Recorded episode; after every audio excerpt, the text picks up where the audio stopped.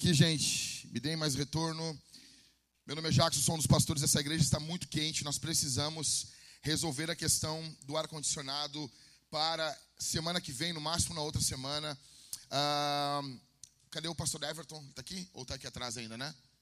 Ever, quanto que dá para nós pagarmos aí a instalação do ar-condicionado? Em torno de? Com menos de 15 mil a instalação? Oi? Tá, tudo que envolve a instalação. Nós precisamos de uma oferta exponencial nesse final de semana aqui, tá bom? Uh, nós precisamos colocar o nosso ar-condicionado, isso é, é urgente. Nós estamos na parte de cima aqui, a Carol agora saiu ali, está grávida, é ruim para as meninas ficar aqui em cima. Aqui em cima no palco é muito quente, porque a pessoa está mais, tá mais para cima, então é complicado, tá bom? Vamos ser generosos hoje. Bom, então se você está nos visitando, você é muito bem-vindo. Nós queremos um clima mais ameno para você na semana que vem, ok? Nós estamos em uma série de sermões em Provérbios e hoje eu quero falar para você como ter um casamento fenomenal. Como ter um casamento fenomenal. Como ter um casamento épico. Como ter um casamento bom. Como ter um casamento maravilhoso. Você quer ter um casamento bom? Você quer, ter, você quer viver uma grande paixão? Olha aqui para mim. Você quer viver uma grande. Você quer isso? Você quer isso? Você quer, você quer viver um. Você quer se entregar? Sim ou não? Fala a verdade, não mente. Eu sou teu pastor, eu te conheço. Te conheço, não mente. Você quer viver um, um casamento abençoado, você quer ter uma casa abençoada, você quer viver uma um, um casamento bom, você quer desfrutar das bênçãos de Deus na sua casa. Quero falar sobre isso com vocês hoje. E uma, algumas coisas que me perturbam muito. Cara, nós temos hoje em dia com cursos uh, digitais, e antes dos cursos digitais, nós temos muitos cursos no que envolve uma sociedade. Por exemplo, para você ter uh, tirar sua carteira de motorista, Tá, eu já quero dizer uma coisa aqui: gaúcho não fala carta. Para com isso.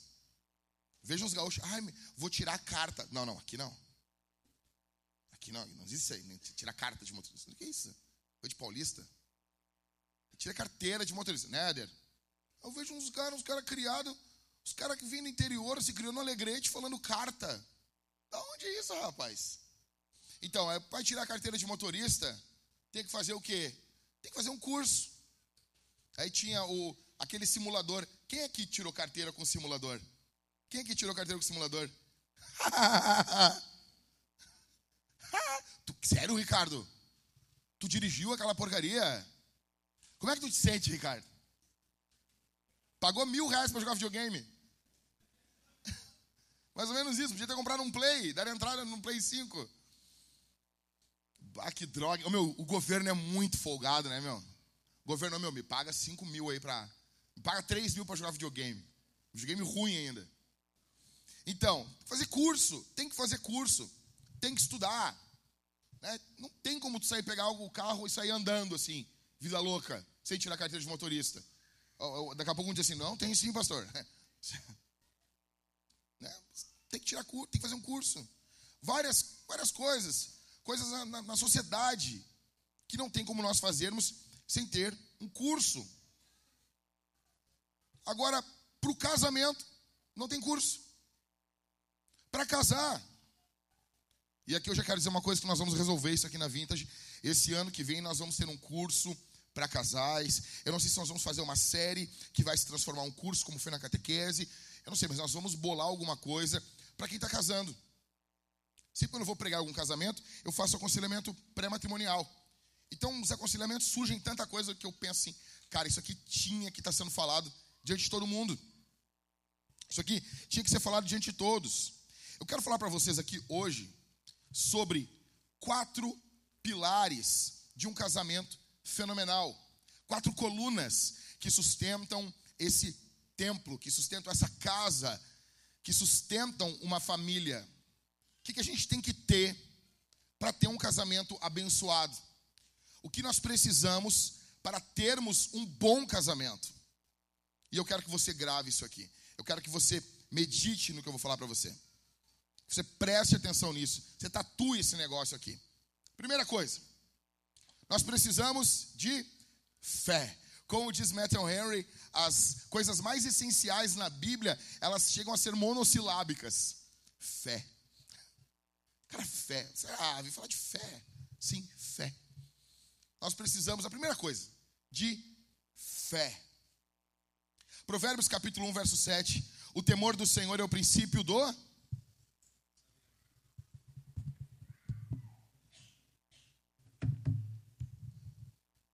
O temor do Senhor é o princípio do? Oh, acorda, crente. Parece que está calor aí. Mas os insensatos desprezam a sabedoria e o ensino. Temor do Senhor, ou seja, consideração, respeito, reverência, humildade diante de Deus. Deus é sua prioridade toda a sua vida aponta para o Senhor.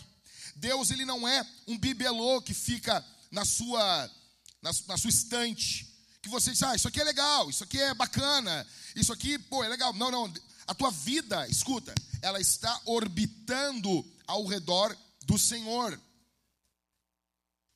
A tua vida orbita ao redor do Senhor. Não tem como você ter um casamento abençoado sem você temer e honrar o Senhor. É impossível. É impossível você viver um casamento abençoado, um casamento bom, sem você honrar o Senhor. Deus não honra filhos rebeldes. Se Deus honrar você na rebeldia, Ele está empurrando você para viver uma vida sem a presença do Senhor.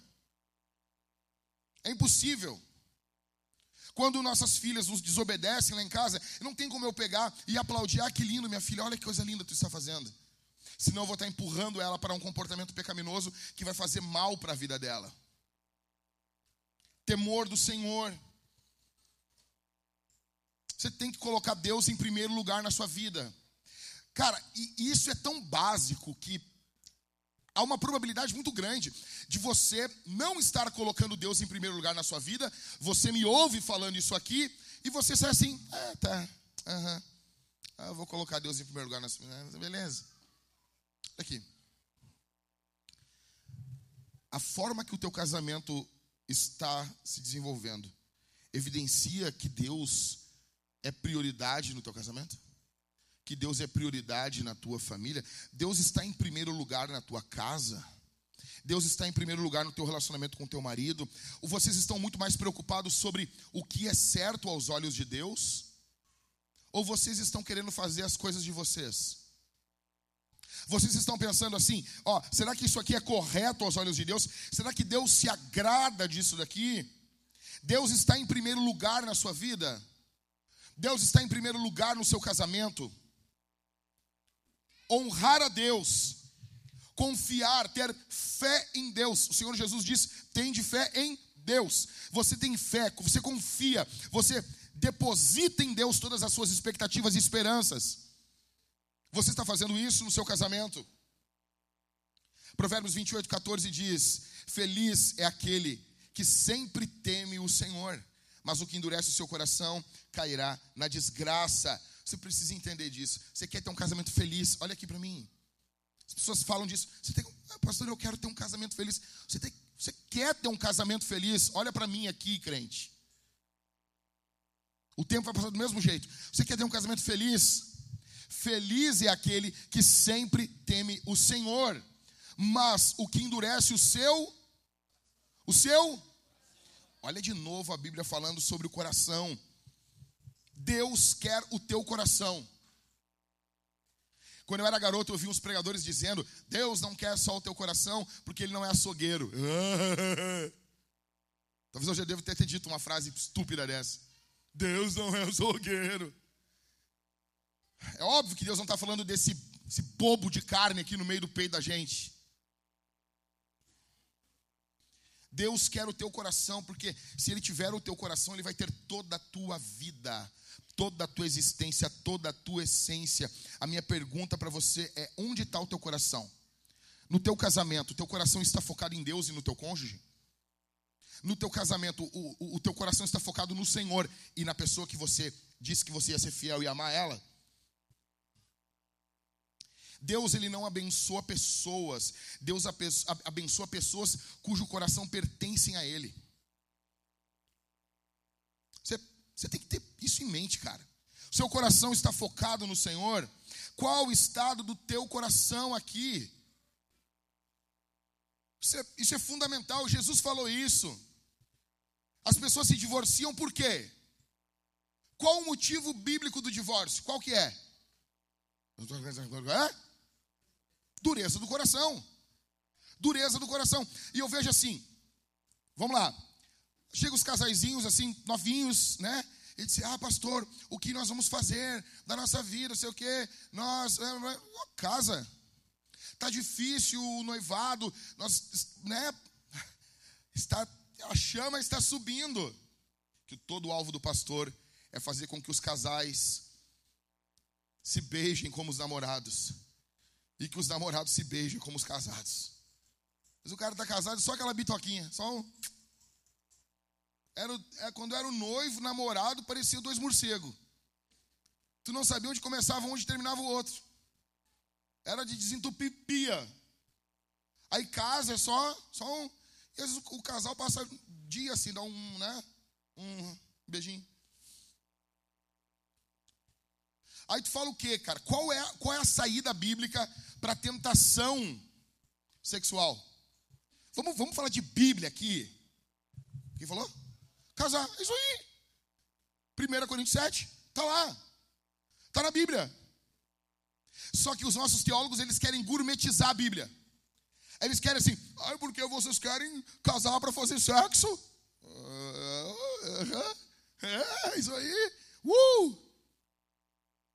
Eles queriam arrebentar. Não, querem enlouquecer.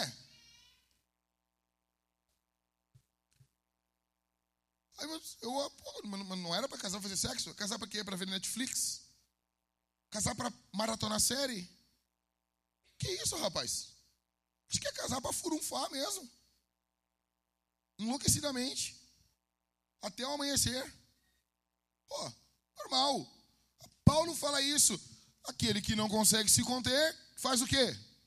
Jejua? Isso não vai parar, não vai parar. Oração, vai orar? Ah, oração tem poder. Não, com esse negócio não. Não tem, não tem, não tem. Não tem, velho. Não tem oração que, que faça. Tu tá olhando ali, a pessoa, tu ama a pessoa, tu quer estar perto da pessoa, quer estar encostando, entendeu? Quer estar, quer estar pegando assim. Não dá, velho. Não vem com esse papo para cima de mim. Aí esse caminho, eu já trilhei esse caminho. Sei muito bem como é que funciona isso aí. Tem que fazer o quê? O que, que tem que fazer? Casar. Daí, quando o casal, eles se casam, né? Aí, às vezes, eles se separam. Qual é o motivo que as pessoas dão? Houve divórcio por quê? Porque casaram muito muito rápido, muito cedo. Será que a Bíblia fala que isso é um motivo para o divórcio? Sim ou não? Não. Dane-se o que o vovô está dizendo, o que a vovó. Dane-se. A Bíblia não diz isso. A Bíblia diz que o, a razão do divórcio é o quê? A dureza do coração. Só te divorcia por um motivo.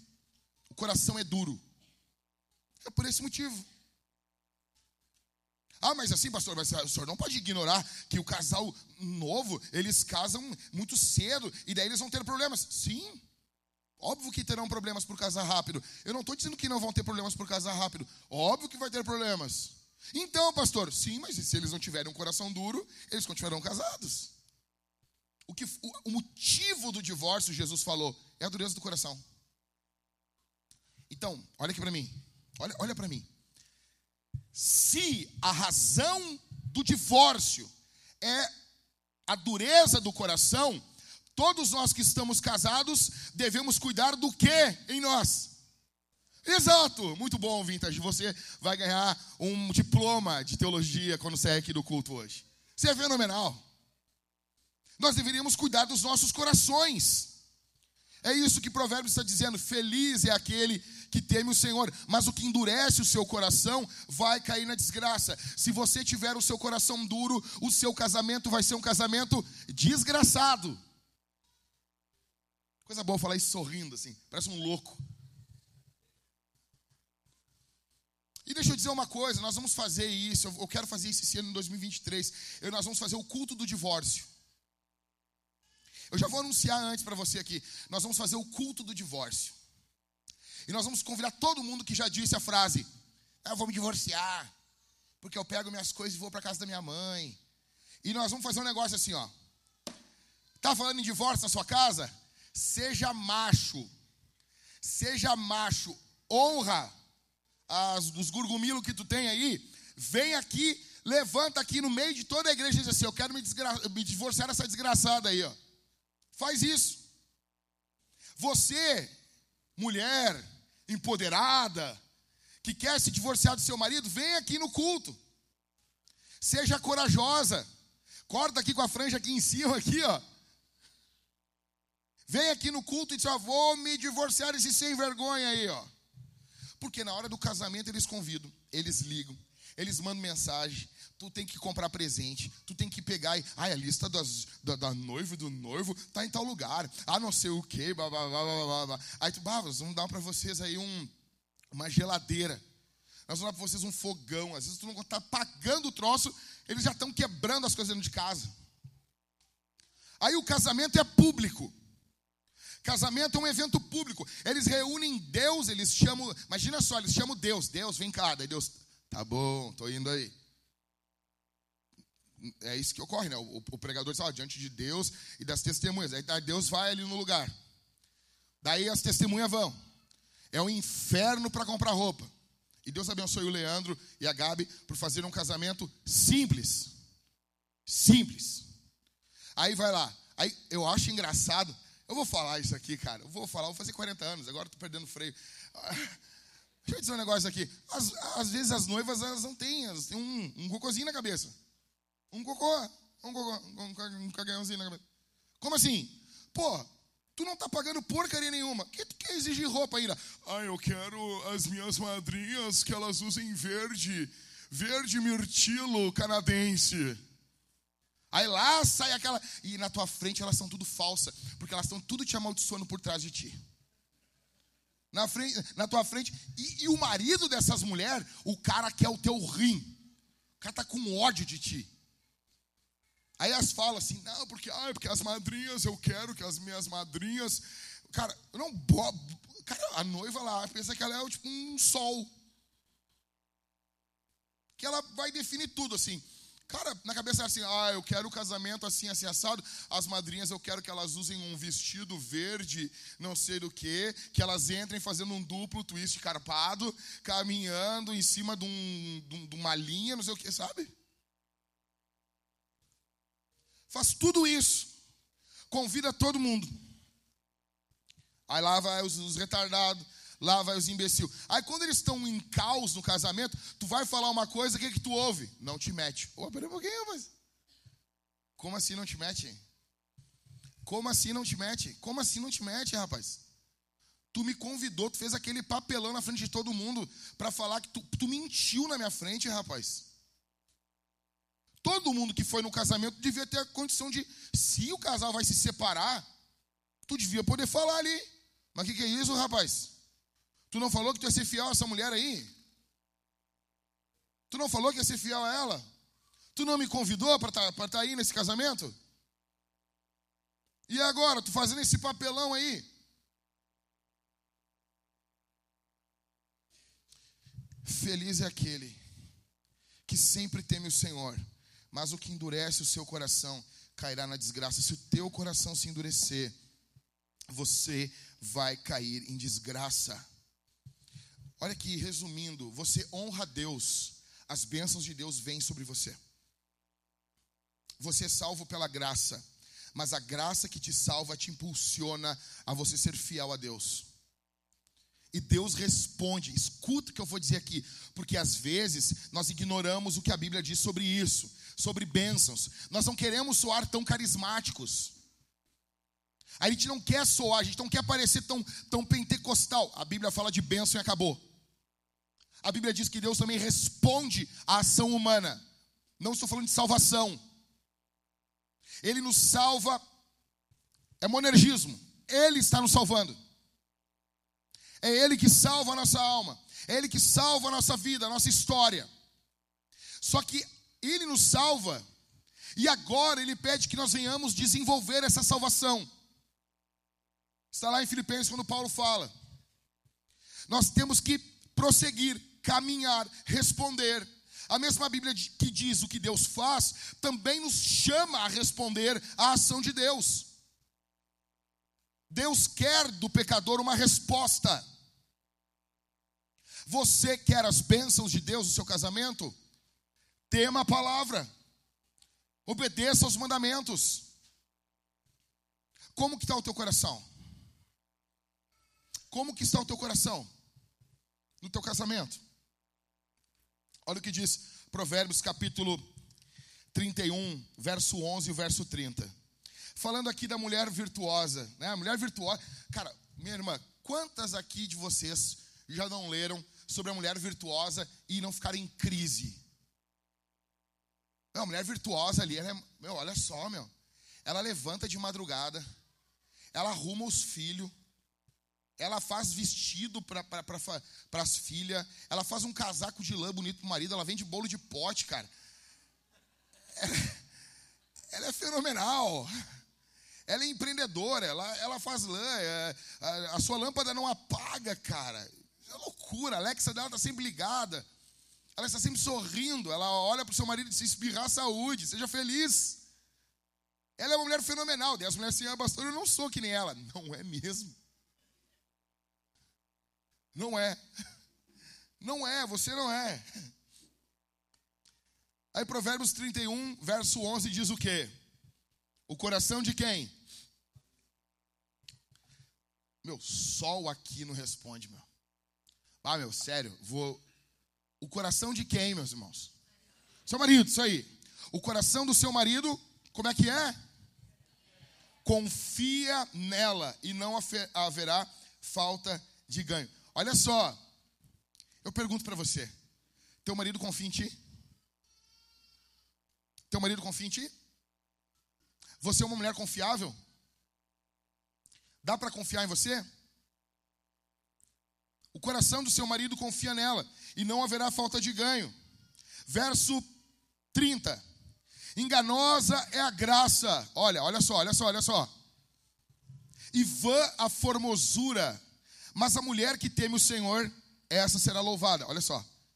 o que, é que está sendo dito aqui? Sendo dito o seguinte: vai cair a casa. É isso sendo dito. As pelancas vão cair. Você vai envelhecer. Não existe no mundo quantidade de botox que segure o teu rostinho a vida toda. Você vai ficar com o bigodinho chinês marcas de expressão. Ah, não, mas ah, porque veja bem, não adianta, por mais que você coloque preenchimento labial, você apenas vai ficar com o beiço da Anitta. Parecendo um pato. Isso é tudo vão, isso tudo é passageiro. Mas a mulher que o quê? Que teme quem? O Senhor, aqui é o alvo.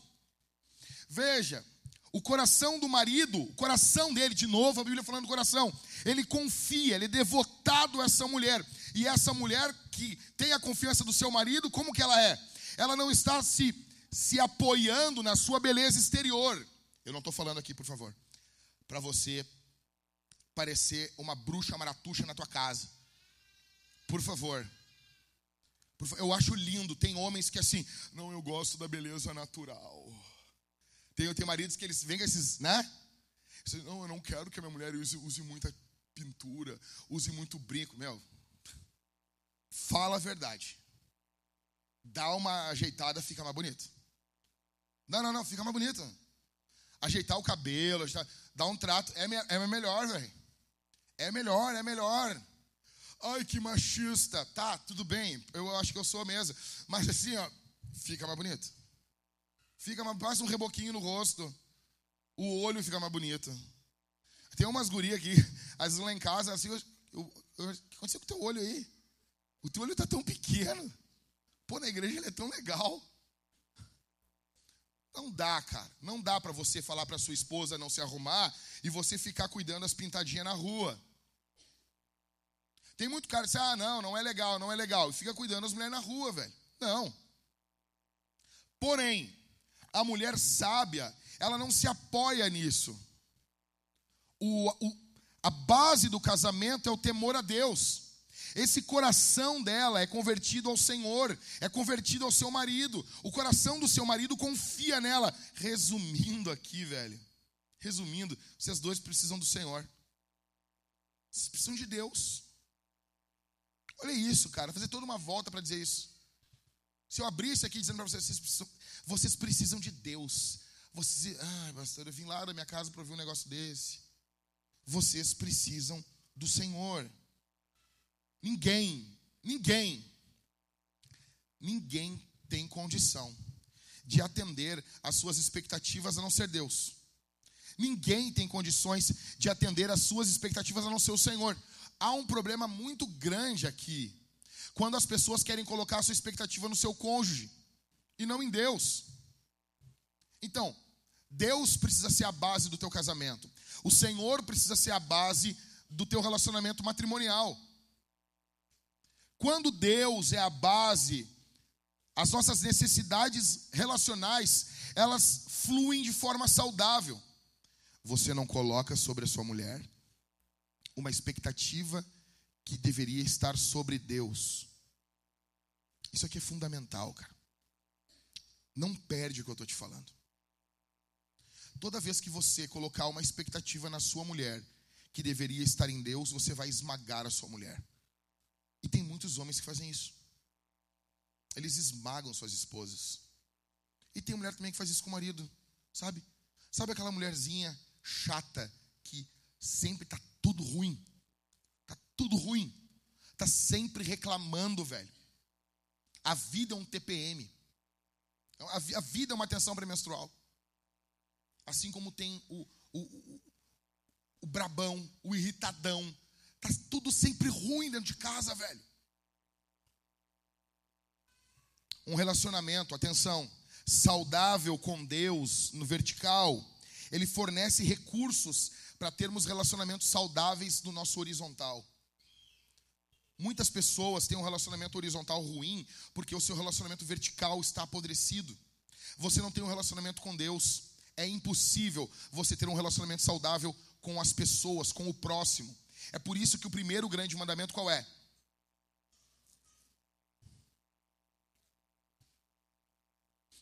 Não, quando falar eu, eu continuo. Qual é o primeiro grande mandamento? Não, o primeiro, o primeiro. Não, esse é o segundo. O primeiro é amar quem? Como que é para amar Deus? Tem um jeito, né? Tem um jeito. Meu, eu acho legal que Deus fala, olha, para me amar, mas desse jeito aqui. Com todo o nosso entendimento, com todas as nossas forças, com tudo, com todo o nosso ser. E o segundo mandamento é parecido com esse aí. Qual que é? Amar o próximo como a nós mesmos. E quem é o nosso próximo? É a pergunta lá do fariseu, né? Do doutor da lei. Meu, quem está próximo, cara? Quem é a pessoa mais próxima de você? Hã?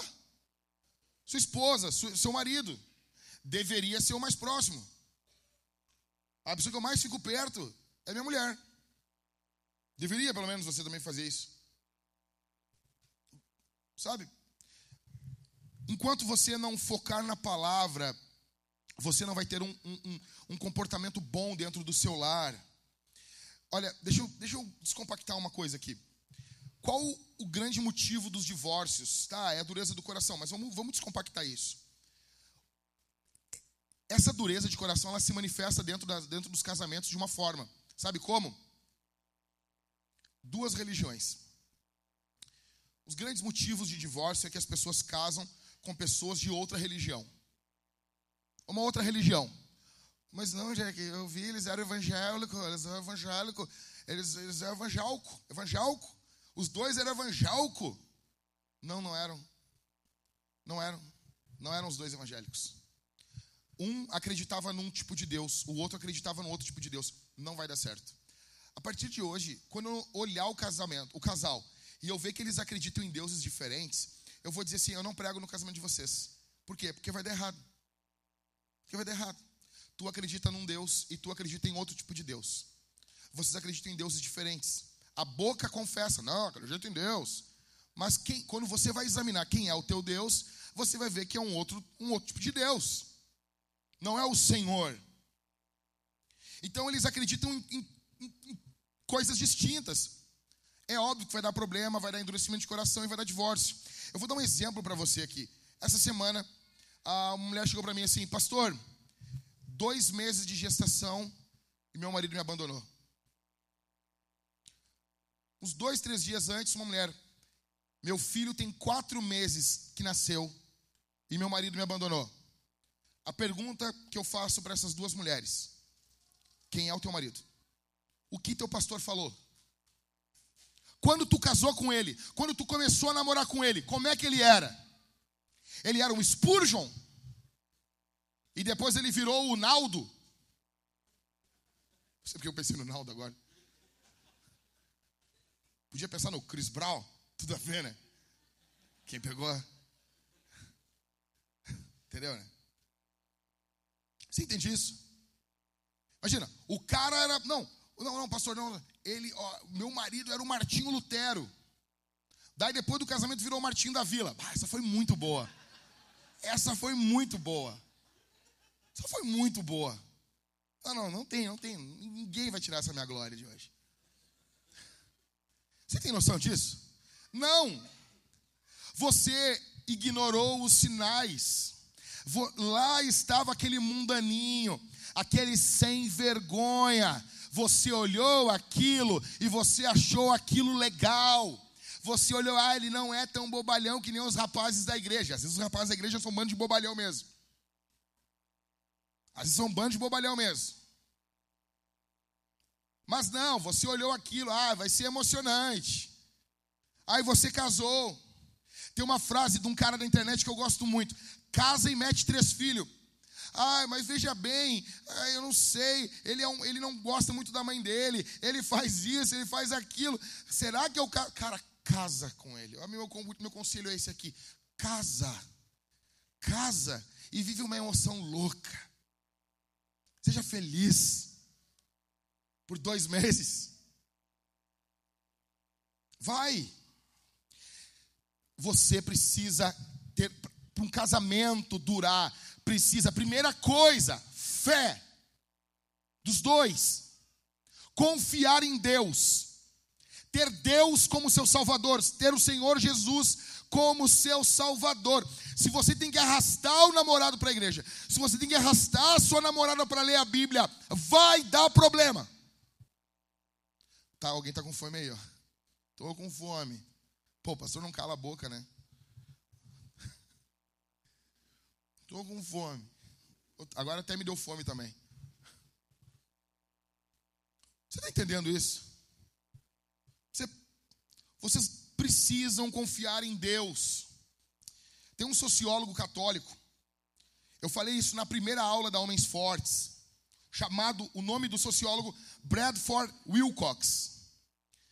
Vocês já ouviram aquela, aquela tese assim, oh, porque tem tanto tipo de divórcio dentro da igreja como fora da igreja? Quem já ouviu essa tese aí? Vocês já ouviram? Isso é bobagem. Isso é bobagem. Isso é ridículo, isso é mentira. Aí os caras vêm com esse papo, não, porque o divórcio é a mesma coisa. Não. O sociólogo católico Bradford Wilcox, ele achou estranha essa ideia.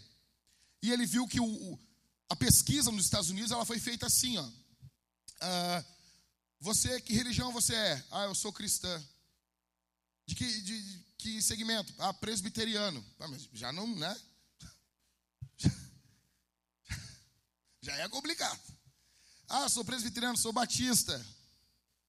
E eles notaram que essas denominações, Assembleia de Deus, tudo, eles eram separados, divorciados, igual ao mundo. Aí o, o, o, esse sociólogo Bradford, ele refez essa pesquisa e ele incluiu algumas perguntas. As perguntas eram: vocês leem a Bíblia todos os dias? Vocês oram regularmente? Vocês vão à igreja todos os domingos? Vocês estão congregando, ligados a uma igreja? E ele viu que 91% dos que estão firmes com os meios de graça, congregando, eles não se divorciavam. Ou seja, é esmagadoramente diferente o resultado. Se você tem um relacionamento pessoal com Jesus, se você congrega, se você lê a Bíblia, se você ensina a palavra na sua casa, se você ora regularmente, ou seja, se você tem uma vida como um cristão de fato, a probabilidade de você não se separar é muito grande. Sabe por quê? Sabe por quê? Porque Jesus funciona. Eu sei que é estranho falar isso, dane-se. Jesus não apenas ele nos salva, ele também nos abençoa. Jesus, porque assim, senão parece que não muda nada, parece que servir a Deus não faz diferença alguma. Jesus funciona. Jesus funciona. Escute isso. Eles notaram taxas mais baixas de divórcio, taxas mais baixas de violência doméstica, taxas mais altas de esposas felizes pais envolvidos com os filhos, pais afetuosos, maridos empáticos. Escuta isso aqui. Isso faz toda, toda, toda, toda, toda a diferença. O que eu estou querendo dizer aqui? Que tem esperança para você. Tem esperança para o teu casamento. Tem esperança para a tua vida. Tem esperança. Em Jesus você pode ter um novo começo. Em Jesus você pode ter um novo início. Em Jesus você pode ter esse, esse novo despertar. Cara, olha só. Eu tava, tem um, um cara que eu sigo na internet. Aí ele botou assim: Ah, nós somos a quinta geração de cristãos na minha casa. Meu, meu, a quinta geração de crente. Meu, tu ser crente nos anos 90 já era complicado. Imagina tu ser evangélico no início, no final do século XVIII, início, não, no final do século XIX, início do século XX. É muito complicado, cara. Aí ele colocou, não, meu trisavô evangelizou os indígenas, não sei o quê. Eu pensei, ah, meu trisavô, não sei, ele era bêbado. O meu tataravô fez não sei o quê. O meu, bah, o meu, meu só fazia feitiço. Ah, porque o meu bisavô, ah, porque o meu avô, ah, meu avô Fez 11 filhos e não assumiu nenhum, botou a culpa na bebida. Que a culpa é sempre das coisas, nunca da gente. A culpa é do meu corpo, né? A culpa é do meu corpo, a culpa é de uma síndrome que eu tenho, a culpa é de um problema mental, nunca é minha. Não, ele não é culpado, ele é doente, tá? Você ouviu muito na minha família isso. O teu avô era um coitado, ele era um doente. A Bíblia não trata assim. A Bíblia diz para aquele que se embriaga, o quê? não se embriague. É isso. A Bíblia diz isso. A culpa é dele, não cuidou dos filhos, não criou os filhos. Daí a vida, eu, nós somos uh, o início de uma geração piedosa. A minha esposa, a mesma coisa, perdeu a mãe com sete anos de idade. A minha esposa tem marcas de beliscão da, da, da madrasta dela. Antes dela ser adotada pela tia dela, cara. A minha esposa apanhava. Teve uma vez, a minha esposa, ela bebe água, ela bebe, sim, ela parece um passarinho. Eu, apelido, eu apelidei, apelidei ela de passarinho. Ela vai beber água, ela faz assim. E tu, tá, mas bebe água aí, Thalita. Já bebi. Mas tá louco, isso aí não, não dá nem na cova do dente, isso aí. Bebe a água. E ela era criança, e ela pegou um copo d'água, e ela deu uma, só um golinho assim, e a madrasta achou que ela estava com com preguiça de encher o copo. Então ela fez ela beber água. Beber um litro, dois litros, três litros, quatro litros. A minha esposa desmaiou de tanto beber água. Ela desmaiou e vomitou aquele monte de água. Ela poderia ter morrido.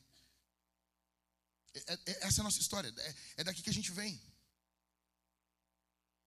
É, é, esse é o nosso início. Sabe? Com sete anos ela perde a mãe, vive rolando até ser adotada pela tia dela. A minha vida um caos, você cresce vendo violência doméstica, vendo, cara, eu me lembro, é, eu não sei, ah, era tão lindo. As pessoas diziam assim, ai, o meu pai, eu dormia nos braços do meu pai enquanto ele lia a Bíblia para mim. Eu, ah, deve ser legal isso aí, né? Eu não sei, eu acordava às vezes de madrugada, assim, com um cara recebendo uma Exu caveira dentro da minha casa, assim. É o nome que eles davam pro demônio. Dava um grito, assim. Ou então teve uma vez que o meu padrasto foi fazer uma, uma cirurgia espacial. Sim. Sim, tem isso. E daí tu imagina tu sendo uma criança, Barba, o Barba tá aqui. Imagina tu sendo uma criança, uma criança, e daí a gente está num negócio espírita assim, ia ter uma cura pelo espaço, e daí o cara disse assim: "Olha, à meia-noite, deixa a porta da casa aberta. Tu veste branco, porque o doutor fulano de tal vai te visitar essa noite."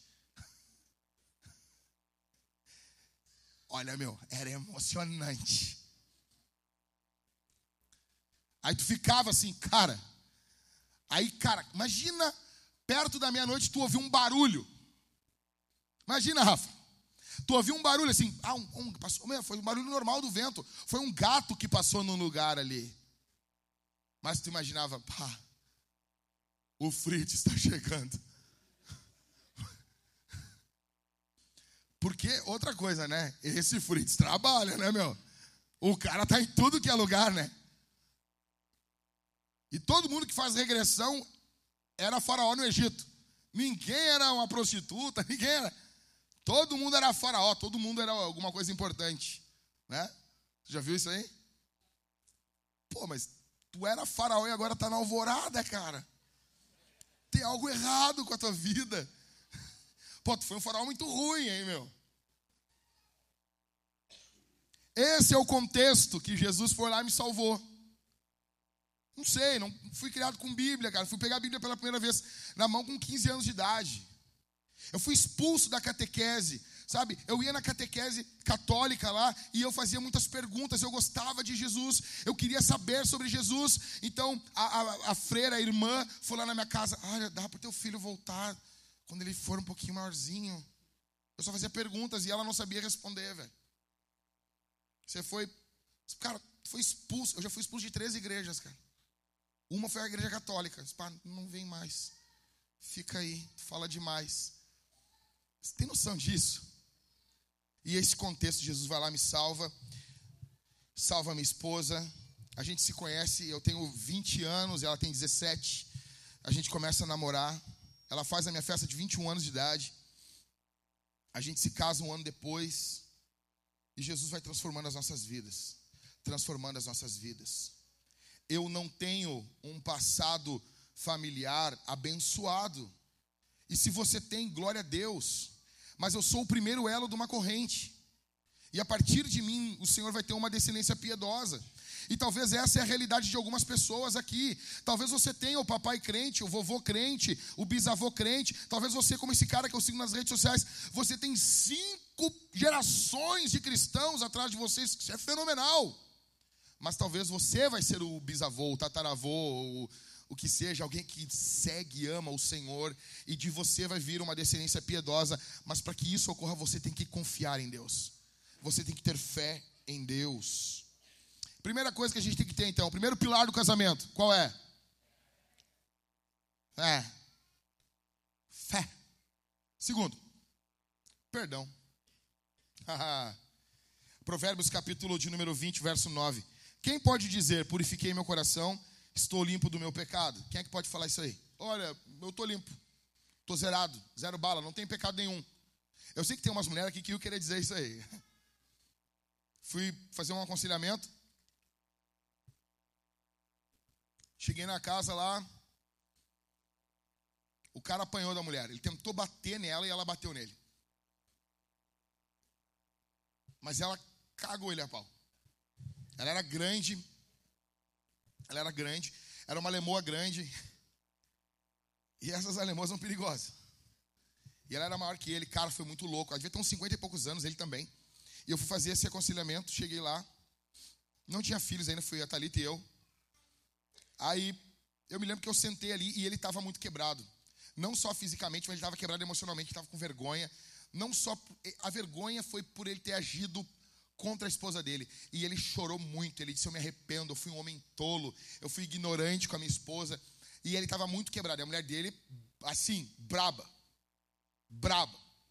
E pode rir que é engraçado mesmo, porque se fosse o contrário, a gente ia rir também, né? A mulher tentar bater no marido e o marido dela quebrar a cara da mulher. A gente ia rir disso? E eu não ia. A gente ia rir? Hein, Gabriel? Gabriel, pugilista, a Tamires vai, o Gabriel, pum! É engraçado isso? Ah, mas com homem dá pra gente rir, né? É violência contra homem, não tem problema. Ria aí, vontade aí. E daí, cara, o normal é, se a mulher vai tentar bater no marido, o que, que o marido faz? Se defender, né? Você não pensa que o cara vai bater na mulher. Entendeu? O que, que aconteceu, pastor? O que aconteceu? Pô, quebrou. Ele... Não, tentou me dar um tapa. O que, que tu fez? Eu dei uma, uma rasteira nela e pulei. Pum! Não dá, né? Ah, contra o homem não tem problema. E daí, ele estava ali humilhado, totalmente humilhado, envergonhado. Tenta se colocar no lugar desse cara. E ele estava confessando pecados, falando que tinha sido um mau marido, que ele não queria se separar dessa mulher, ele queria continuar casado com ela. Essas são os aconselhamentos dos pastores. Ah, por que, que o pastor tem que ter um salário decente? E lá estou eu, ouvindo isso. E daí eu cheguei e disse: Olha, me virei para ela e disse assim: E tu, Fulana? Ele está falando, está confessando um monte de pecado, de culpa. Tu tem algo a dizer? Tu tem alguma coisa a pedir perdão?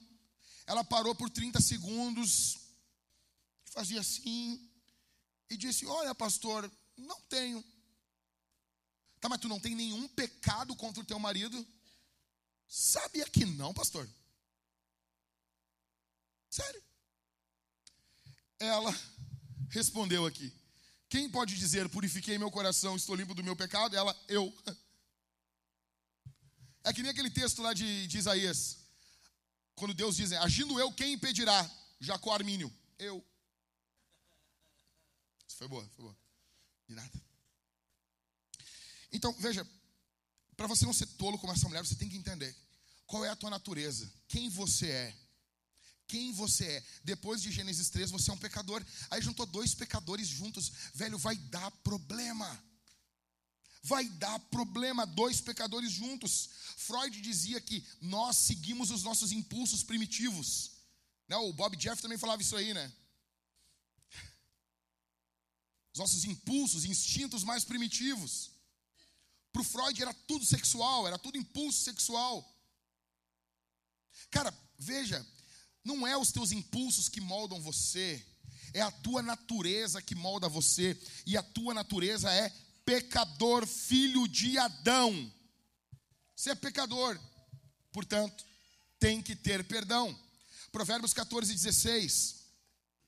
O sábio é cauteloso e se desvia do mal, mas o tolo é afoito e se dá por seguro. Vocês precisam viver uma vida de arrependimento, se desviando juntos da maldade. Precisa haver uma mudança de mente e coração, uma mudança de decisão e direção. Deixa eu explicar uma coisa para você aqui. Você precisa aqui hoje decidir. Decidir perdoar. Você precisa decidir ter perdão, dar perdão. O teu problema aqui, na boa, o teu problema não é o teu passado. O passado ele pode ser um problema, mas não é o problema. O teu problema não é a falta de educação. Sabe? Não, como que podemos ah, melhorar o Brasil? Ah, se nós tivermos uma mudança educa na educação. Tem muita gente que fala isso, né? Ah, tem que mudar a educação, mudar a educação, temos que investir mais em educação. Uma pergunta para o pessoal aí, olha só. Você conhece alguém que acredita que devemos investir mais em educação? Todos nós conhecemos. A pergunta é: qual é o limite? Você já conheceu alguma pessoa que disse assim: Olha, eu acho que não tem que investir mais do que isso em educação? É estranho, né? Porque não dá para todo o orçamento de um país ir para a educação. Você concorda com isso? Qual é, o, qual é a, a porcentagem que esse pessoal que fala que a educação é o salvador do mundo porque se tem algo errado aqui, se a educação melhorasse um país, por que que tem vaga para quem tem curso superior na cadeia. Não faz sentido. Você entendeu? Quer dizer que quem tem curso superior também pode roubar, pode matar, pode. A educação não, não transforma o ser humano. Nós temos a, a, a taxa de menos analfabetos da história, o mundo hoje. E nós estamos com uma guerra na Ucrânia. Será que o Putin não sabe ler? Hã? Será que quem está na guerra lá é burro? não sei ler. Será que quem mata é o ignorante sempre? Será que a educação vai fazer tanta diferença? Não. A educação é boa? É, é boa, é muito boa. Mas o problema do ser humano é o coração dele. E você precisa que alguém mude o coração do ser humano. Você precisa que alguém tire o coração de pedra e dê um coração de carne. O teu coração é mau. O seu coração é um coração de pedra. O teu problema não é a tua infância, não é o teu passado. O teu problema é o teu coração. Provérbios capítulo 13, verso 21. A desgraça persegue os pecadores, mas os justos serão recompensados com o bem. Se você viver uma vida sem arrependimento, o teu casamento será um casamento desgraçado. Se você viver uma vida sem arrependimento, sem pedido de perdão, sem perdão abundante dentro do seu casamento, o seu casamento será um casamento mergulhado na desgraça. Escute isso aqui. John Gottman, um doutor, pesquisador, ele ficou 16 anos pesquisando 49 casais em um apartamento e ele registrou tudo. Ele registrou expressões faciais, batimentos cardíacos, e ele chegou a uma a quatro sinais de um divórcio iminente, que ele chamou os quatro cavaleiros do divórcio. Primeiro, crítica. Pessoas que criticam de forma maldosa o pecado, pessoas que não atacam o problema, mas atacam o cônjuge. Escute isso aqui. Se o teu casamento está assim, você está na trilha do divórcio. E o divórcio não é uma possibilidade, o divórcio é uma certeza. Você vai se divorciar. Uso de duas palavras que são destruidoras do casamento: a palavra sempre e a palavra nunca. Tu sempre faz isso aqui. Não, não é sempre. Tu sabe que ele não faz sempre isso aí? Por que está usando essa palavra? Tu nunca me entende. Ah, mas tu nunca me entende, velho.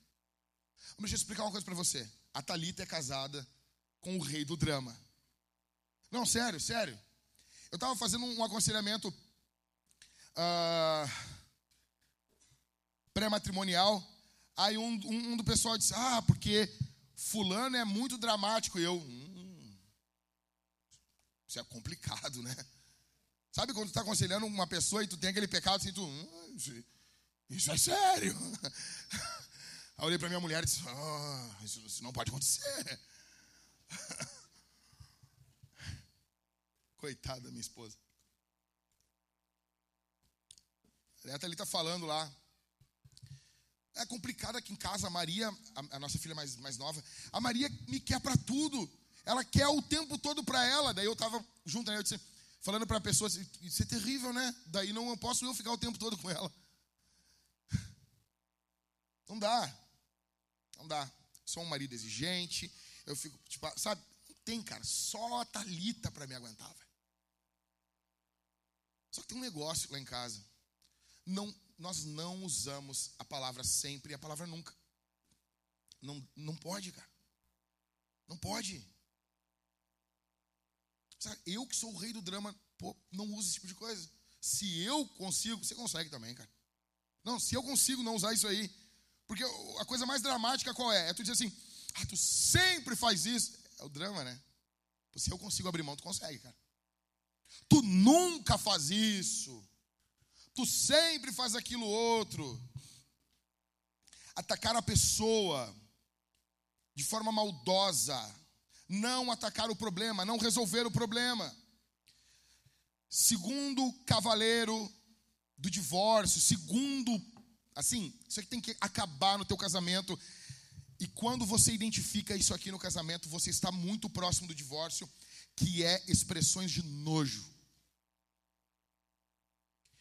Expressões de nojo, xingamento, zombaria, linguagem corporal provocativa. Ah, eu não aguento isso, revirando os olhos. Deixa eu explicar um negócio para você, para os homens aqui. Tenha vergonha na tua cara. Não tolere esposa, filhos que reviram os olhos para você. Seja homem, vista as calças, cara.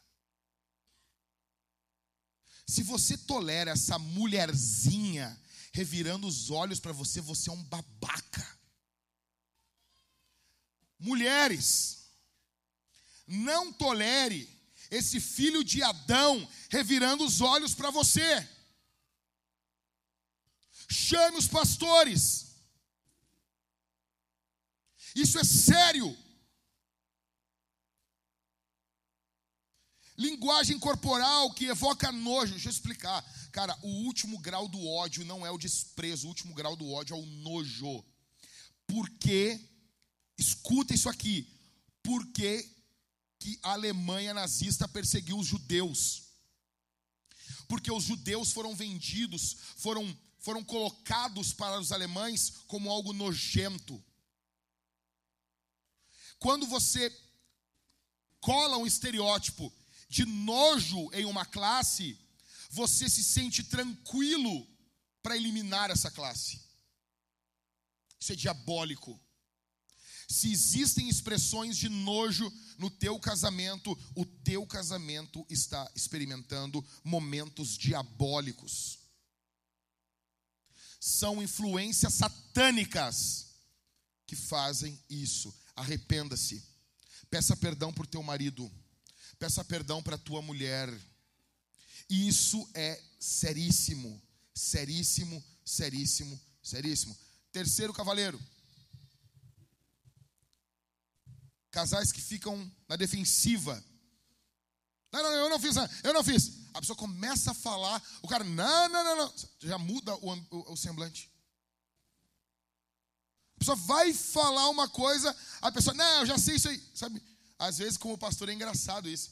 Tá fazendo um aconselhamento, tá conversando, aí tu vai falar uma coisa, a pessoa, não, mas pastor, veja bem, é que não. É... Peraí, cara, eu nem falei ainda. Eu nem falei ainda, cara. Não, mas eu já sei onde o senhor quer chegar. É que. Não, mas calma aí, cara. Aí eu tô, tô aconselhando uma vez um cara. Aí o cara, eu disse, calma, cara, deixa eu falar. E ele, não, não, eu já sei. E eu disse, meu, tu é um idiota. Eu falei para ele, tu é um idiota. Aí ele, que isso? Eu disse, tu é um idiota, dizia João para Carlos. Ou seja, tem que ouvir até o final. Ouve até o final. Mas os casais já ficam na defensiva. Eles já ficam na defensiva. Não, não, não fui eu. Eu não fiz isso. Eu não sei o quê. É, é a teologia dos Simpsons. O Homer diz: Ó, oh, vai ter uma frase que vai te levar muito longe, meu filho. Não fui eu. Já estava assim quando eu cheguei. Muito bom, chefe. Quarto um muro de pedra. É quando o divórcio se instala no coração do homem e da mulher antes do divórcio se consumar na frente de um juiz. Você já se decidiu o que você quer. Você não quer conviver com essa pessoa que está com você. Não tem perdão. E deixa eu dizer uma coisa para você: talvez você não queira perdoar o seu cônjuge, talvez você não queira conceder perdão. Saiba de uma coisa: a próxima vez que você orar a oração do Pai Nosso, você vai estar assinando o seu decreto de morte, sua sentença de morte. Porque Jesus nos ensinou a orar: Pai, perdoa os meus pecados, assim como eu perdoo aqueles que pecaram contra mim. Perdoa as minhas dívidas, assim como eu perdoo os meus devedores. Perdoa as minhas ofensas, assim como eu perdoo os meus ofensores. Se você não perdoa, o teu pai não te perdoa. Todos têm um histórico com dívidas com Deus. Colossenses capítulo 2 diz que o nosso Deus, ele encravou a nossa cédula de dívidas na cruz do Calvário. Jesus pagou a nossa dívida e não nos fez pagar porque ele é misericordioso, mas ele ele ele pagou em nosso lugar, ele, ele é gracioso, ele é bondoso conosco. Entenda isso, não tem um lar saudável. Olha aqui, cara, olha aqui. Não tem como ter um lar saudável sem um relacionamento saudável com o Senhor. Não tem como. Sem perdão. Se vocês não, não, não possuírem perdão em abundância dentro do casamento de vocês, vocês vão naufragar, vocês vão ser só mais um casalzinho que se separou e saiu contando hum, histórias mirabolantes. Mas se vocês se perdoarem, vocês chegarão ao terceiro ponto, que é a amizade. E esse ponto aqui é um ponto quase nunca explorado no que envolve casais. Ninguém fala sobre isso, cara. Ninguém fala sobre amizade no casamento. Vocês já ouviram isso? Vocês veem isso em algum livro cristão? Cara, isso aqui blinda o casamento junto com o sexo, tá? Mas isso aqui blinda o casamento. Vocês precisam ter amizade no casamento de vocês. Vocês precisam ser amigos. Olha o que diz Provérbios capítulo 18, verso 24. Quem tem muitos amigos pode querer desgraça, mas amigo mais chegado que o irmão. Amigo, amigo, amigo, amigo é raro. É raro. Quando tu é novo, tu pensa que tu tem vários amigos, né? Você pensa que seus colegas do teu colégio eles são teus amigos. Você pensa, não, eu tenho vários amigos. Eu era esse cara. Eu era esse cara, sempre fui comunicativo, sempre fui falante, sempre fui, sabe, de conversar, de me expressar, desde moleque, desde pequeno. Sempre fui assim. Sabe? É, e eu, eu sempre fui um cara que eu sempre estive rodeado de gente. Sempre. Desde a primeira série do colégio. Cara, e você acha, você tem a tendência a achar que as pessoas são suas amigas. Só que amizade é uma palavra muito mal utilizada nos nossos dias, por causa das redes sociais. Você está no Facebook, você tem, você pode ter quantos amigos no Facebook? Até? Até quantos? 5 mil amigos. Você pode cantar a música do Roberto Carlos. Eu quero ter um milhão de amigos. Ou seja, você tem muitos amigos, só que você vai ver mesmo quem é teu amigo no teu enterro. Aqueles que estarão lá, que vão ajudar você.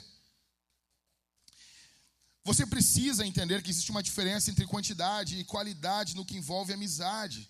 Amigos, seguidores nas redes sociais não são amigos da vida. Você precisa entender isso.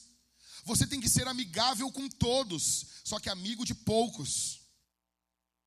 E muitas pessoas estão, sabe, você abre a vida para todo mundo. Eu cometi esse erro no início do meu casamento. A minha casa, cara, deixa eu dizer uma coisa. Nós casamos numa sexta-feira. Era no domingo. Eu levei 14 pessoas para comer na minha casa. Não. E sabe o que eu disse para os caras? Não, não, não, vamos lá. Os caras, não, vamos, que isso? 14 pessoas. Nós não tínhamos nem panela grande. E minha, eu não entendia, meu. É, eu tenho vontade de voltar no tempo assim, meu. Eu não sei, eu tenho vontade de bater em mim assim. Eu era muito idiota. Eu não vou nem falar o que eu disse. Sabe? Tipo, não, agora tem uma mulher. Imbecil. Imbecil. Aí a minha casa estava sempre cheia de gente, pessoas problemáticas, pessoas, sabe, más, pessoas que falavam mal da gente, pessoas que não eram nossas amigas, que nos usavam. E, e cara, até você ter noção, o casamento foi me ajudando muito nisso. A Thalita me ajudou muito nisso. A ter uma seletividade sobre quem vai em nossa casa. E você tem total direito de selecionar quem vai na sua casa. Não importa se você é pastor, se você é padre, se você é rabino, dane-se. É a sua casa. É a sua casa. Provérbios capítulo 13, verso 20. Quem anda com os sábios será? Será? Mas o companheiro dos tolos acabará mal. Qual a principal marca dos nossos amigos? Eles precisam ser sábios.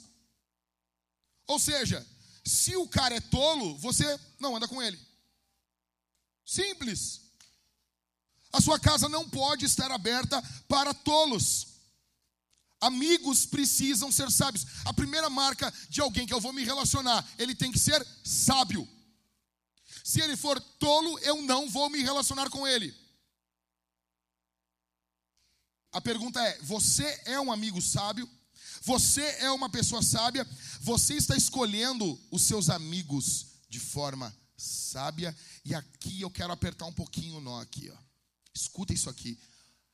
A tua esposa, ela tem autoridade para dizer para você: Eu não queria que tu andasse com esse cara aí. Ou não. Ou a tua mulher é apenas uma Amélia dentro do teu lar. O casal, eles deveriam ter autoridade para definir a amizade um do outro. Meu Deus. Tá tudo bem aí, né? Muito quente. Seja generoso na oferta hoje. Parece o culto dos puritanos, né? Só que no culto dos puritanos não tinha kids e tinham sete crianças por cada casal. Os pastores diziam para as mamães: se você entender 30% do sermão, está bom. Era assim o culto dos puritanos. A gente imagina o culto dos puritanos, todo mundo levitando, né? Uma coisa. Não, não era, não era, não era.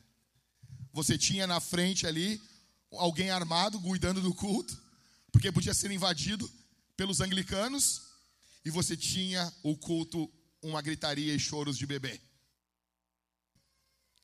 Cara, escuta isso aqui. Você está sendo um bom amigo, você está sendo um amigo sábio você está escolhendo os seus amigos de forma sábia. Olha só, cara. Você está escolhendo amigos, casais de amigos, para andar com você e com a sua esposa. São casais sábios ou são casais tolos? Ah, eles são tolos, então não ande com eles. Não marque saída com eles. Não marque café com eles. Não convide eles para sua casa. Não ande com eles. Mas, pastor, assim, não. Aos tolos, a ministração aos sábios a amizade. Você ministra aos tolos, você ensina, você prega para quem é tolo, mas você é amigo de quem é sábio. Você anda com quem é sábio. E o sábio não é alguém que detém todo o conhecimento, mas é alguém que é humilde para aprender. Não se relacione com casais tolos, porque quem anda com sábios vai ser sábio, mas o companheiro dos tolos acabará mal. Muitos casamentos iriam prosperar se você não colocasse casais tolos dentro da sua casa. Se você não colocasse fofoqueiros dentro do seu lar. Se você não colocasse casais invejosos dentro da sua casa. Aprenda a viver. E a pergunta é: quem é o teu melhor amigo? Quem é a tua melhor amiga? Homem, quem é a tua melhor amiga?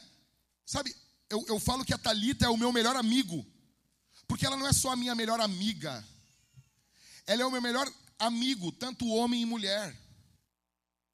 A tua esposa é a tua melhor amiga, é a pessoa que você tem prazer em, em repartir as coisas com ela. Cara, a minha mulher, eu vivo perturbando a minha mulher. Perturbando, perturbando. Então eu chego assim com um esboço, eu disse assim, ó, Thalita, o que eu vou falar. Ah, mas eu estou na correria aqui. Não, não, não importa. Senta aqui. Senta aqui comigo aqui. Ela, ah, amor, sério, amor, sério. senta, senta aqui. E daí ela, tá, amor, lê, lê rápido. Ele, não, tu vai ler para mim. Lê em voz alta. Cara, eu amo. Deixa eu explicar um negócio. Tem gente que ama massagem, tem gente que ama cafuné, né? Não, eu amo que leiam para mim. Eu amo isso. Eu fecho os olhos, tá, amor, lê para mim. Eu quero ver como é que soa isso. Quero ver como é que isso aqui está suando. E ela lê assim, ah, ah, ah. no meio ela já está empolgada. Às vezes ela muda. Pô, na série, na série uh, anterior, Pare Ouça, teve um dos sermões que eu não estava, não estava, não estava assim, amor, me ajuda aqui. O que, que, eu faço aqui, ó? Na Lanterna dos Afogados. Ela, ah, eu acho que eu faria aqui, ó. Eu, ah, ficou muito bom. Os três pontos iniciais foi a Thalita que fez. Assim, porque o meu mundo não é só o meu mundo, é o nosso mundo.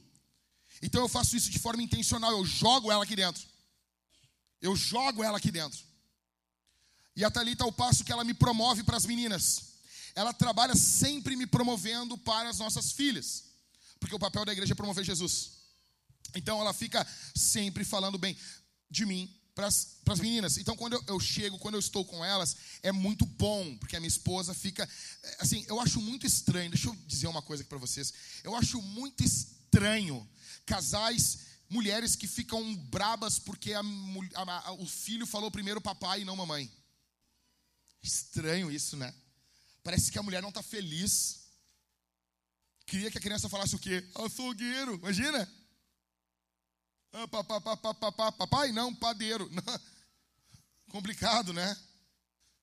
Você deveria ficar feliz que os seus filhos. Eu não sei, eu não quero que as minhas filhas sejam parecidas comigo. Eu quero que elas sejam parecidas com a minha esposa. E eu fico assim, pô, que legal, tua filha é parecida com a tua mulher. Não, ela é parecida comigo. Ah, que horror, eu não quero ter uma filha parecida comigo. Eu tenho, a Maria, ela é minha cara. Ela acorda assim, com o olho meio para baixo, assim, meio irritada. Ontem ela acordou, ela acorda sempre assim, ó. Mas eu, as pessoas, ah, a Isabel é a cara da Thalita. Eu, que legal, que bom. Eu gosto tanto da cara da Thalita, eu quero ver várias vezes em vários locais a cara da Thalita. É normal isso. Você deveria fazer isso no seu casamento. Você deveria ser amigo do seu cônjuge. Isso é óbvio, cara. Sua mulher tem que ser sua melhor amiga. Seu marido tem que ser seu melhor amigo. O divórcio começa aqui também, tá? Quando você começa a ter segredos que, os, que, a sua mulher não participa, quando você começa a repartir dores que a sua mulher não conhece, quando você começa a falar coisas sobre a sua vida, bah, eu vou te falar um negócio aqui, ó, aí tá, aí, cara, aí tem um problemão aí, velho. Estou terminando.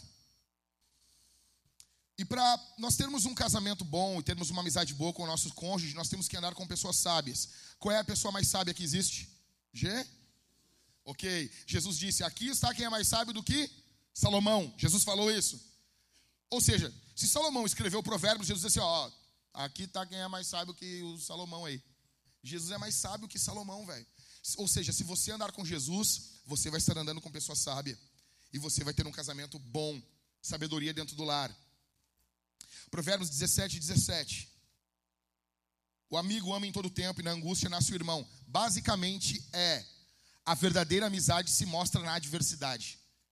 É no caos. Escuta isso aqui. Amigo você descobre em tempos difíceis. Você não descobre amigo em uma viagem de férias para praia. Com aquelas pessoas laranja, parecendo um bife empanado com areia grudada no corpo. Eu não sei como é que pessoas amam isso. Não é assim que você vai conhecer um amigo. Lutero dizia: amigo é aquele que está entrando pela porta quando todos estão saindo. Resumindo, existem três tipos de amizade dentro do casamento: uh, quando você está de costas um para o outro, quando você está ombro a ombro e quando você está face a face. Veja, muitos casais aqui, eles estão ombro a ombro. A maioria de nós aqui está vivendo na fase do ombro a ombro. O que, que é? Vocês estão batalhando, vocês estão trabalhando, vocês estão se esforçando pelos seus filhos, vocês estão lutando ombro a ombro como um exército, como um batalhão. Então a sua esposa está do seu lado, vocês estão batalhando contra o inimigo em comum, vocês estão lutando pela continuidade da família de vocês. Só que vai chegar um momento que os filhos vão sair da casa, é o período do ninho vazio, os filhos vão embora, aí você já não está mais ombro a ombro, aí você está face a face. A pergunta que fica é: vocês vão continuar casados? Existem casais que não conseguem ter um tempo sozinhos, só os dois. Só os dois, eu não estou falando, é muito bom. Meu, é legal ter amigos, ter casais amigos. É muito legal. É muito legal ter casais conversar, você, hahaha, é tão legal isso. Só que tem casais que não conseguem nunca fazer um programa só os dois. Só os dois. Sem uma tela ainda. Você consegue ficar um tempo conversando com seu marido sem, ó, ó, sem celular, sem televisão, sem filme. Eu não estou falando fazer um programa os dois olhando para o mesmo lugar. Não, eu estou falando face a face. Vocês conseguem conversar, vocês dois? Cara, muitas pessoas dizem assim, bah, Jack, o podcast teu e da Thalita era muito legal. Cara, aquilo ali a gente fazia na frente das câmeras, o que a gente faz em casa. Todo dia a gente senta e conversa. Todo dia. Todo dia. Todo dia. A gente discute, às vezes a gente, a gente briga, às vezes, nessas conversas, a gente ri muito. Vocês conversam na casa de vocês, só vocês dois. Eles pegaram, cara, casais, eles têm cinco minutos em média. Eu falei isso na série de Cântico dos Cânticos. Cinco minutos em média de conversa diária um com o outro. Os casais modernos. Cinco minutos. Quando é que você senta e conversa com a sua esposa? Vocês conversam, cara. Só vocês dois. Sem falar, sem, sem fazer outra coisa, a não ser conversar. Beber alguma coisa. Né? Nunca vi ninguém fazer amizade bebendo leite, mas vocês podem, não sei. Um vinho. Salomão amava vinho. A Bíblia diz que ele bebia vinho no umbigo da, da sulamita. O cara não era bobo, né, velho? Ah, vamos beber um vinho. Você, você, sabe? Terminando, nós precisamos de diversão no casamento. E eu queria muito encerrar isso aqui. Eu queria que você meditasse nisso, porque isso aqui, meu, isso é poderoso demais, demais. Provérbios capítulo 15, do verso 13 ao 19, e depois o verso 22. O coração alegre. O coração alegre. Então, já viu, né? Não tem botox que resolva se o coração tiver perturbado. Tá bom? Você quer dar um trato nas madeixas? Tem a Laís lá, né?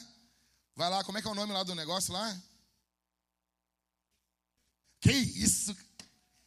Intense Beauty. Podia ser Beauty and the Beast. Que isso, hein? Tá lá, Laís.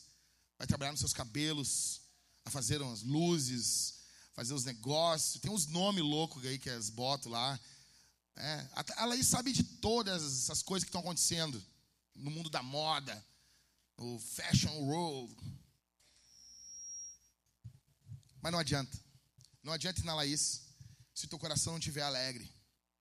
O coração alegre, ele vai embelezar o rosto, mas com a tristeza do coração, o espírito se abate. Sabe, o cara fica um pinto murcho assim, sabe? Sabe? Tem gente que é assim, sabe? Tá sempre, e aí, como é que estão as coisas? Ah, uma, eu já falei isso, né? Tinha uma vizinha na nossa primeira casa, a mulher parava na frente da, na frente da nossa casa e dizia assim, guria, tu já teve uma dor assim na batata da perna, assim, ó, que retorce a batata dentro ali. Não, não tive. Pá, mas eu tô com isso, guria, tu acredita? Nossa, daí, tipo, ah, coitada dessa mulher, né? Vamos orar por ela, né? Daí no outro dia, até ele tá, oi, vizinha, ela, oi, passando assim. Aí ela, guria, tu já teve um negócio aqui nas costas. Cara, todo dia ela tinha uma desgraça, velho. Não, e tem, tem gente que a vida, ela sempre tem uma desgraça para contar. Sabe, parece as histórias do Marcos do nosso grupo da igreja. Eu falei, eu, comecei a contar umas, umas desgraças da minha vida no grupo da igreja, e aconteceu várias desgraças depois. Eu não botei no grupo porque eu disse assim pra Thalita: Bal, tô ficando igual o Marcos da Angelice, amor. Eu tô ficando igual o Marcos, assim, contando. Quem é novo na igreja não sabe disso, mas nós tivemos um período que o Marcos Angelice eh, tinha umas vizinhas muito loucas, e todo dia tinha um troço muito louco na vida dele. E eu, Bal, tô ficando igual o Marcos Angelice, eu nem vou contar mais a minha vida. Bal, sabe, sofria chorava sozinho no banho. Bah, não contava nada para ninguém. Vamos lá. O coração sábio busca o conhecimento, mas a boca dos insensatos se alimenta de quê? Estupidez. Para quem está aflito, todos os dias são ah, o Bolsonaro não ganhou. Ah, eu não consegui tal coisa. Não consegui a promoção. Ah, o Daniel Alves foi convocado. É, mas foi ruim mesmo. Mas assim, mas a vida de quem tem o coração alegre é o quê? Não, não, não, não, não, não, não, não, não, não, não, não, não. A vida de quem está alegre é o quê? Uma festa contínua. Velho, olha só. Você tem programado momentos de alegria exultante no seu lar? Sabe, a Thalita veio para Mulheres Fortes, a coisa que a Isabel diz assim, eu disse assim, Isabel, vamos, vamos, vamos diminuir o ritmo. Papai vai te dar um, um, um mamazinho aqui para ti. Eu fazendo mamar dela, fazendo mamar da Maria. E ela assim, papai, eu não quero mamar, eu quero folia. Eu quero folia, eu quero fazer folia. Que a Thalita viu assim, o senhor está fazendo folia com teu pai? Disse, papai, eu quero aproveitar e fazer folia. Então a teologia da Isabel, você está fazendo folia na tua casa? Você faz folia no seu lar? Você tem momento assim, agora é o momento de fazer folia. É o momento de alegria. Vocês dançam.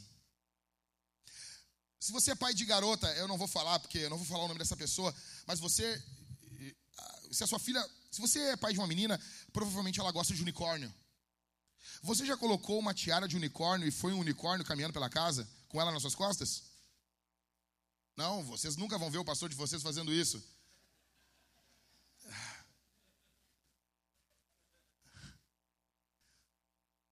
A ah, mas tu te presta mesmo, né? O complicado é eu vir pregar no culto com uma tiara de unicórnio. Tudo bom, irmãos? Seria estranho isso, né? Homens fortes, resista! Seja homem! Você, a sua vida tem alegria? Tem alegria na sua casa? Vocês programam alguma coisa? Vocês, ah, nós vamos fazer tal coisa agora. Uh, vocês, assim, cara, tem um momento que, assim, dane-se o que ocorrer no mundo. Tem esse momento? Tem como? Ah, mas o, o irmão tá, tá com um problema. Bah, irmão, qual, qual é o problema, irmão? Qual é o problema? Não, porque nós brigamos aqui. Tem um casalzinho aqui na igreja que tinha um outro casal que não. E eles saíam da casa deles duas da manhã e vamos lá, e vamos lá salvar o outro casal. Até um dia que nós estávamos lá em casa comendo pizza. Daí, ah, fulano tá pedindo para eu ir lá na casa dele. Eu, ah, mas meia-noite pouca. Quem é que fica na casa dos outros meia-noite pouca? Tô brincando.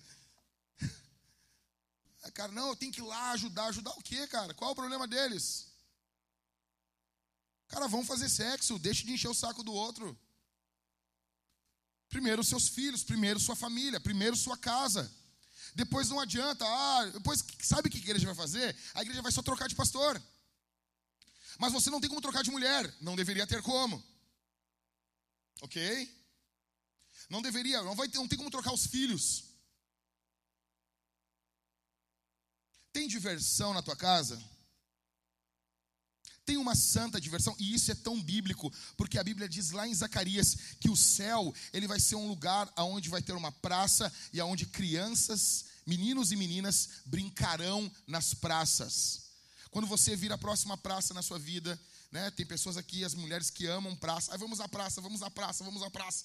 Eu não sei que tanto amam praça. Né? E você vai, ah, tá bom. E praça no verão é horrível, cara. Fica só aquele, aquele barulho do The Walking Dead, assim, de. de bzzz, sabe? Aquela cigarra cantando horrível. Aí você, quando você vê umas crianças brincando na praça, lembre-se do céu. O céu vai ser assim. O céu vai conter alegria, diversão. Tem diversão no teu lado? Tem diversão no teu casamento? Tem uma definição de sexo, eu estou terminando. Uma definição de sexo de um pastor bem antigo, ele dizia: sexo é brincadeira de gente grande. O problema é que pornificaram o sexo. Sexo deveria ser algo alegre. Você olha para o seu passado, você está feliz com o que Deus tem feito em sua vida? Melhor é pouco havendo o temor do Senhor do que grande tesouro onde há inquietação. Melhor. Se tem um, uma parte da Bíblia que eu tenho problema, é essa aqui. Vocês orem pelo seu pastor. Eu tenho dificuldade com esse texto. Melhor é um prato de legumes. Ah, amém, Senhor. Amém, Senhor. Melhor é o brócolis. Onde há amor, gratiluz, do que um boi inteiro. acompanhado de ódio. Você, você, sabe que isso aqui é uma linguagem, assim, né? Ela não é uma linguagem literal, né? Você sabe disso. Né? Tipo, assim, ele está usando o máximo para a gente poder entender aqui, né? Porque o boi é melhor, né? Mas a gente está entendendo. Ou seja, a ideia é: não adianta você ter todo o dinheiro, todos os vouchers, ter todas as milhas, viajar para todos os lugares do mundo. Ah, qual o local que você queria conhecer? Ah, eu queria conhecer tal e tal lugar, eu queria ir para tal e tal lugar. Do que, sabe, sem amor, sem alegria. Quem se irrita facilmente provoca discórdia. Olha só. Mas quem é tardio, é tardio em ficar irado acalma os conflitos. O caminho do preguiçoso é como que cercado de espinhos, mas a vereda dos justos ela é plana. Sem conselhos, atenção aqui, para encerrar. Sem conselhos, os projetos mas com muitos conselheiros é sucesso. Sem conselhos, sem planos, sem projetos. Nós temos um grande problema aqui. Qual é o problema? Você faz projetos para a sua vida, mas você não faz projetos para diversão. Por exemplo, o Leandro casou agora. O Leandro estava enlouquecido. E foi. Qual foi a primeira coisa que eu falei com o Leandro? Eu disse, ó, Leandro, seguinte, eu quero saber. Não, não perguntei nada disso. Eu disse, Leandro, eu quero saber sobre o local que tu te hospedou, se é bom para me levar minha mulher. Daí o Leandro disse, ó, é legal, é nisso, é o que, não tem Wi-Fi. Eu com criança já não tem como. Se eu vou deixar as crianças em um local, eu preciso ter sinal de telefone. Ou seja, você vai em algum lugar, na Vintage nós não somos contra motel, tá bom? Um bom motel. Você vai em um. Eu sei que você vai falar isso para algumas pessoas, elas vão enlouquecer. Um lugar profano. Ah, tá bom, o hotel é santo. Ok. Então, você vai em um bom motel, em um lugar, cara, o local é bom, é higiênico, eles, não sei, servem alguma, um champanhe, eles fazem alguma coisa, uh, é silencioso, né? Deveria ser. Você aproveita. Ou não, um bom hotel, você foi à serra, foi para algum air, bom Airbnb, é, é, bom o local, você projeta, você, pá, eu quero fazer tal coisa em tal mês. Você está projetando uma saída, escapar com sua mulher, com seu marido, fazer alguma coisa, não deixar as crianças dormir de tarde para dormir mais cedo e você ter um tempo melhor com seu esposo e, não sei, correr pelado dentro do quarto, alguma coisa diferente. Comprar uns dados e jogar, né? Tem uns dadinhos legais assim. Sim ou não? Ou a sua vida é uma desgraça? é, fedor de alho, cabelo de bruxa. O cara está sempre atrasado. E às vezes é muito rápido quando não deveria ser rápido. Você está planejando o que pelo seu casamento? Qual é o divertimento que está entrando na agenda de vocês? Olhe o passado, olhe para o passado, lembre-se das fotos. Olhe para o presente. Olhe, olhe as oportunidades que você tem ganhado. Tenha uma boa ansiedade pelo presente. Desliga o telefone. Desliga o telefone. Desliga o telefone. Desliga. Tem vezes que a gente se assim, olha, todo mundo que eu quero falar está aqui. Minha mulher, minhas filhas, está aqui. O núcleo mais importante está aqui. Vamos se desligar do mundo? Vamos se desligar do que está ocorrendo? Vamos. Jesus, ele faz tudo ser diferente. Entenda uma coisa: religiosos, eles não são divertidos. Religiosos amam regras. Regras, regras, regras, regras. E tem um grande problema: eles criam regras ruins. Você vai em algumas igrejas, tem uma regra. Qual regra? A mulher não pode cortar o cabelo. Poxa, cara. Aí fica a mulher com os cabelos horrível lá, meu. Cabelo ponta de espada horrível, feio pra caramba. Ah, não está cuidado.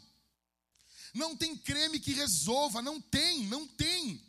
Não tem tratamento, não tem Laís, não tem Beautiful People que resolva. Não tem. Não tem. Você vai ter um cabelo horrível, um cabelo de, sabe, de palha horrível, sem um tratamento. Aí outras igrejas, eles criam regras estúpidas, umas regras. Aí teve um dia que eu parei e pensei assim, cara, a nossa igreja um dia vai ter regras feitas por homens. Então eu vou criar regras para nossa igreja. Quais são as três regras da vintage? Tira uma soneca. Primeira, na verdade, é uma anterior a essa. Coma. Coma. Hã? Que bacon, cara. Coma carne. Que inclui bacon. Coma carne coma carne. Ok? Segundo lugar, tira uma soneca. Pô, eu sou o melhor pastor do mundo, velho. Qual é a terceira regra da, da, da vintage? Tome banho com a sua esposa. Aí eu já te ajudei, minha irmã. Teu marido não toma banho. Já está resolvido. E eu ajudei você também, cara. Não diga que não. É você e ela e mais ninguém. E sabonete, e água, e alegria. As regras da vintage. As regras humanas da vintage. Olha para a cara da sua mulher agora. Se ela tiver com uma cara feia, tu tá ferrado, cara. Tu caiu numa fria. Bom, vamos encerrar esse sermão. Lembrando você, fé. Em primeiro lugar, um casal, ele avança com fé. Segundo lugar, amizade. Uh, uh, perdão, amizade e divertimento. Se você tiver esses quatro pilares, o seu casamento não vai ser abalado. Confie no Senhor. Perdão abundante, amizade, cumplicidade dentro do casamento e diversão. Um casamento abençoado por Deus. Divirta-se hoje, homem. Divirta-se hoje, mulher. Tá bom? Quando acabar aqui a reunião aqui, o culto, eu sei que tem tem depois almoço do, do, dos líderes de GC, pega a tua prenda e vaza. Vaza, seja feliz. Nós vamos responder esse sermão de três formas. Nós vamos cantar. Nós vamos cantar a Jesus. Nós vamos cantar, louvar a Jesus. Em segundo lugar, escute isso aqui. Nós vamos cear uns com os outros. Nós vamos comer e beber de Jesus. Desse lado nós teremos dois irmãos e desse outro lado nós teremos dois irmãos com cálice e com o pão. Você vai pegar o pão. Atenção aqui, as crianças não estão me aguentando mais. Eu estou encerrando. Então dobra a tua atenção. Você vai pegar o pão. Você vai mergulhar no cálice bronze, que é vinho, ou no cálice dourado, que é suco e você vai estar comendo e bebendo de Jesus. E nós vamos servir ao Senhor com os nossos dízimos e nossas ofertas. Nós precisamos colocar essa semana esse ar condicionado. OK? Seja generoso. Como que você vai doar? Ali no fundo, você tem QR Code. Você vai chegar, você vai passar o seu celular com o aplicativo do banco e você pode ofertar e dizimar dessa forma, ou através das máquinas de cartão. Nós temos ali atrás dois irmãos com a máquina de cartão. Você pode fazer isso através do crédito ou do débito, por aproximação ou com o seu cartão. Também você pode doar através do gasofilácio, que são aqueles dois caixotes de madeira que nós temos ali atrás, e você pode doar de forma física ali, ok? Vamos ser generosos. Isso aqui vai ficar fenomenal com dois ar-condicionados que nós temos. Esse teto, ele é um bom teto para segurar, segurar a temperatura aqui. Vai ser muito bom. Eu quero. Só vai estar tá bom aqui quando a Karine começar a reclamar. Quando a Karine do Léo reclamar, ai, tá muito frio, para que isso? Quando ela começar a se implicar, aí vai estar tá bom. Porque a temperatura, cara, deixa eu te dizer uma coisa. Quando que a temperatura tá bom? Tu deve conhecer o corpo da tua mulher, tá? Então eu vou dizer um negócio. Quando a tua mulher começa a arrepiar essa parte do, do, do braço da mulher aqui, ó, de frio, quando arrepia essa parte do braço dela, é porque a temperatura para o homem está boa. É ou não é? Não é? Então presta atenção na tua mulher. Tua mulher reclamar de frio, tu bota a mão na parte de braço, na parte de baixo do braço dela. Se essa parte estiver um pouco arrepiada, é que a temperatura está boa para você. Daí o que, que a tua mulher vai fazer? Ela bota um casaquinho. Entendeu? E a temperatura fica boa para os dois tá? Isso aqui vai estar tá bom quando nós tiver uns pinguinzinhos caminhando aqui na igreja e uns cobertorzinhos. Karine trazendo um cobertor para a igreja. Vamos investir em um bom ar-condicionado. Tá bom, meus irmãos? Meu Deus. Eu estou falando que nem um louco aqui nesse calor aqui em cima. Eu só quero que você responda. Eu quero saber assim: bom, eu vou doar. Quantos querem doar para que o reino de Deus avance? Nós temos um bom local para receber pessoas. Quantos querem nos ajudar a nós poder colocar esse ar-condicionado? Meu Jesus do céu. Levanta a mão, não, vai. Te compromete com o Senhor assim. Eu vou doar hoje, pastor. Eu vou doar. Levanta a mão. Levanta a mão. Eita, eu não estou levando fé. Vamos orar? Feche os seus olhos. Quando a banda começar a cantar, você fica de pé. Pai, aqui está a tua igreja. Eu peço que o Senhor Deus abençoe teu povo. O Senhor Deus venha gravar, tatuar essas mensagens. Tudo que foi falado aqui, Senhor, esses quatro pilares desse casamento no coração dos teus filhos, no santo, no bendito e no maravilhoso nome de Jesus. Ó Deus, por favor, que tenhamos uma oferta exponencial aqui essa manhã, que tenhamos uma generosa oferta aqui, Senhor, para colocarmos o ar-condicionado essa semana, para cuidarmos da nossa igreja, cuidarmos dos nossos irmãos. Nos ajuda, Senhor, abre as portas. Conversávamos antes do culto iniciar. Nós precisamos de genero, de pessoas doadoras, com posses, para que possamos colocar algumas coisas em dia aqui na nossa igreja. Abra as portas. Abra as portas, coloque dinheiro no bolso dos teus filhos essa semana e que eles se lembrem que tua igreja precisa para avançar com a pregação do Evangelho. No santo, no bendito e no maravilhoso nome de Jesus. Faz a tua obra, derrama o teu espírito sobre nós. É o que nós te pedimos e te agradecemos. Amém, amém, amém e amém. Aplauda o nome de Jesus, fique de pé e vamos cantar, meus irmãos.